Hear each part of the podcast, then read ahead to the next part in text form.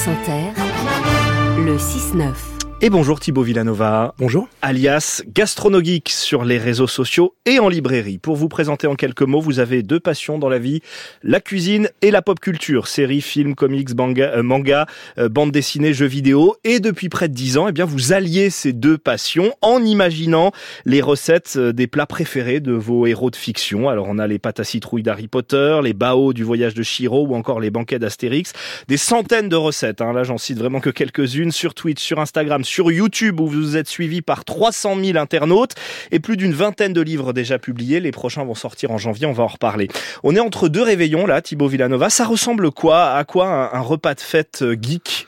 Ah, un repas de fête geek, euh, c'est euh, c'est une super question. Euh, basiquement des plats euh, plutôt tirés dans l'heroic fantasy. On va penser des plats de partage, euh, des plats mijotés. Euh, on est bien dans Harry Potter ou dans Le Seigneur des Anneaux. On imagine la comté. vous savez, c'est le, le, pays des hobbits. Quoi. Mm -hmm. On va manger des tourtes de légumes, des viandes qui vont être mijotées. Un peu roboratif. Oui, voilà, et de partage surtout, des cocottes qu'on partage. Donc voilà, ce sont ces séries-là, ces mangas qui pourraient nous inspirer là pour le réveillon qui reste le 31. Oui, peut-être. Oui. Alors vous prenez un malin plaisir, j'ai dit, à, créer des plats imaginés avant vous par la fiction. On va écouter un petit échantillon. Salut bande de gourmands, bienvenue sur la chaîne Gastronogeek. Aujourd'hui, je vous emmène dans l'univers d'Harry Potter avec un breuvage exceptionnel, la Butterbeer, la bière. Quoi. Aujourd'hui, Game of Thrones, je vous propose de réaliser la tourte que sert Arya Stark à Walder Frey. Aujourd'hui, une recette de Noël. On est parti dans Maman, j'ai raté l'avion. Kevin McAllister se prépare des mac and cheese. Moi, je vais vous montrer comment on en fait une version facile soi-même qui est du goût. Faites-vous à manger vous-même. Arrêtez d'acheter de la merde. Qu'est-ce que vous voulez que je vous dise? Est-ce que c'est bon? Oui. Bah oui. Bah oui, c'est bon. Voilà, petit échantillon. La plupart du temps, ces recettes, elles sont pas explicites dans les dans les fictions. Comment vous parvenez à construire ces recettes à partir de l'image d'un plat? Comment on imagine le goût, la texture, la composition? Alors moi, je fais euh, du rétro-engineering en fait. Hein. J'utilise la papillothèque, la technique de cuisine, ma connaissance des univers imaginaires. Quand il y a une référence que je connais pas, bah, je vais la creuser à fond. Euh, je vais lire les historiques. À fond. Exactement. Ouais, j'ai besoin de savoir euh, euh littéralement euh, ce qu'on chasse, ce qu'on pêche, ce qu'on mange. si c'est de l'image, hein.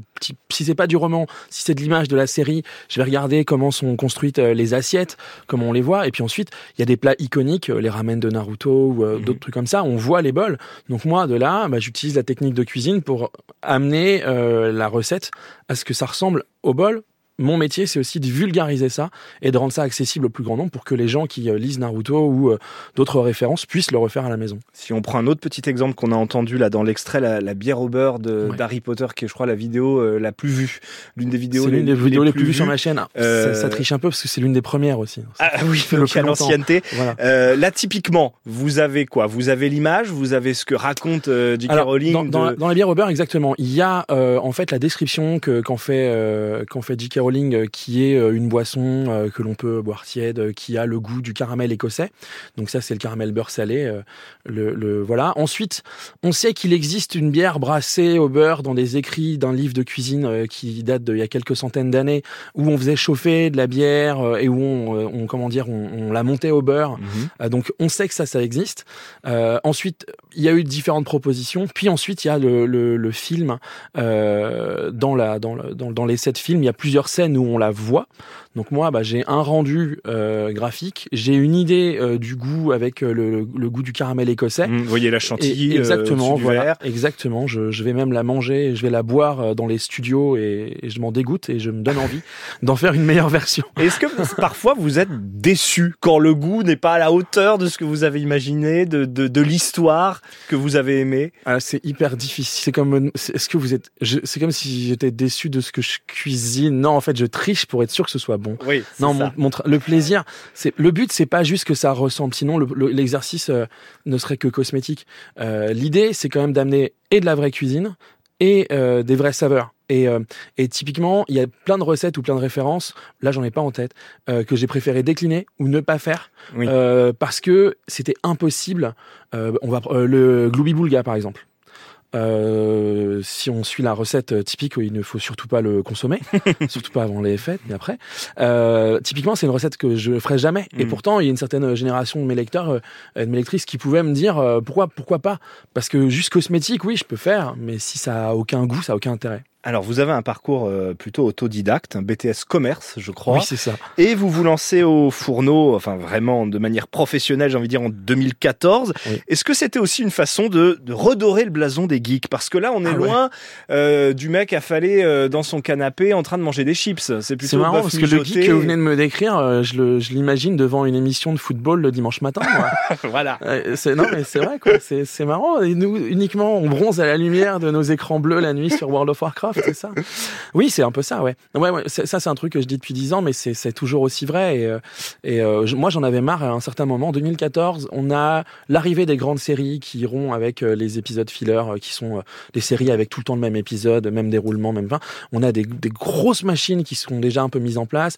Arrive Game of Thrones, arrive les, les Les, machines. plateformes, les grosses Ouais, exactement. Et on en parle à la machine à café. Et en parallèle, chaque chaîne de télévision se dote de son programme de concours culinaire.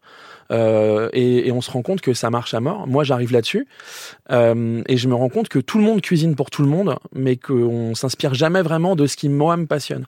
Et quand je me remets à creuser ces univers-là euh, et que je les regarder avec mes yeux de maintenant, bah, je me rends compte qu'en fait, bah, on mange très très bien dans le Seigneur des Anneaux. Alors justement, voilà, on est loin de la junk food euh, parce que notamment, enfin vous allez me dire si cette interprétation est la bonne, euh, la culture geek, elle est très nippone, euh, elle vient beaucoup du Japon et là on peut pas faire plus raffiné comme euh, cuisine. Alors ils ont une, euh, on a, on a, c'est génial, France-Japon, on a un patrimoine culturel gastronomique qui est fou. On a des échanges avec des chefs depuis euh, plus d'une soixantaine d'années. La France, c'est, je crois, le deuxième pays du manga dans le monde. Donc oui, on a une, une forte, euh, un, un fort accueil pour la pop culture euh, japonaise. Mais euh, en, en France, on a quand même la BD franco-belge. Et puis Mm. on est quand même aussi, euh, on a été biberonné euh, euh, aux séries américaines et, euh, et au cinéma américain. Donc le spectre, il est, il est assez large. Mais en cuisine, oui, c'est sûr qu'au Japon, rares sont les recettes de pure junk food que je peux Oui. faire tirer de, de manga ou d'animé. C'est plutôt des très très bons plats, euh, bien pensés, bien équilibrés. Ouais. Est-ce que vous savez si vous avez amené euh, certains de vos fans à la cuisine justement, à la restauration, que certains ont troqué parfois la manette de jeux vidéo pour euh, le rouleau à pâtisserie? euh, c'est un plaisir, ouais. C'est, euh, c'est, faut être, faut rester humble face à ça. Mais oui, je, je me, je commence à vieillir. C'est, c'est un truc qui me travaille. Hein. Ça fait Je- 10 ans que ouais. ça. Et en fait, et je croise maintenant quand je vais sur des festivals euh, euh, liés à la food ou quoi, je croise des jeunes qui me disent euh, j'ai votre bouquin et, et, c'est- et je, passe mon CAP et j'y vais là. Donc oui, c'est assez, c'est vraiment chouette. Et inversement, des fans de cuisine qui auraient découvert cette culture, qui auraient découvert un manga, une série? Alors non, c'est plutôt le grand public que Mhm. j'ai vraiment. Le gastronomique, je l'ai vraiment pensé comme un pont qui s'emprunte dans les deux sens. hein. Si vous savez pas cuisiner avec moi, Oui, vous c'est allez apprendre. accessible. Exactement. Et si vous savez, euh, si vous connaissez pas telle référence, bah, je vais essayer de vous donner les clés, de vous donner envie d'y aller. Mais en cuisine, le, le- pour être très honnête, je crois que la, le métier est si dur, si compliqué, on le commence si tôt, que euh, la, la très jeune génération, on, on a des chefs qui sont un petit peu geeks, Mhm. qui se le définissent pas comme ça, mais qui sont un peu geeks. Je pense Il y a un de vos Maurice livres qui est préfacé par Thierry Marx. quoi. Oui, alors Thierry Marx, mon premier livre par Thierry Marx, c'est- mais Thierry Marx, c'est, je pense, le premier cuisinier geek que j'ai rencontré. Quand j'ai dit Dragon Ball, il m'a regardé avec des grands yeux, il savait ce que je voulais dire. mais euh, Maurice Sacco parle de ramen euh, régulièrement, euh, Xavier Pincemin euh, sont des sont des sont des gens dont moi je m'inspire et, et que j'ai le plaisir de connaître et qui sont qui ont des vraies références Un dernier mot, vous publiez donc en, le 10 janvier, je crois, Oui, les mini gastronogeeks. Oui. C'est quoi? C'est un condensé de tous vos livres? Les, les tr- mes trois premiers titres, euh, donc un livre de cuisine avec euh, que des recettes de cuisine, un livre de potions, donc euh, smoothie, soupe, cocktail, et un livre de pâtisserie, plus de 60 recettes de pâtisserie. euh, voilà, c'est c'est mes premiers titres en version plus petit et beaucoup moins cher, du coup plus accessible. Et un restaurant de plats de geeks, ça pourrait exister? Ça peut être un projet, ça? Qui peut-être, je ne sais pas, je ne saurais vous le dire. Ah, peut-être. Merci beaucoup Thibaut Villanova, Merci. Gastronogeek, en librairie donc dans quelques jours avec cette collection des mini gastronogeeks. C'est publié chez Hachette Heroes.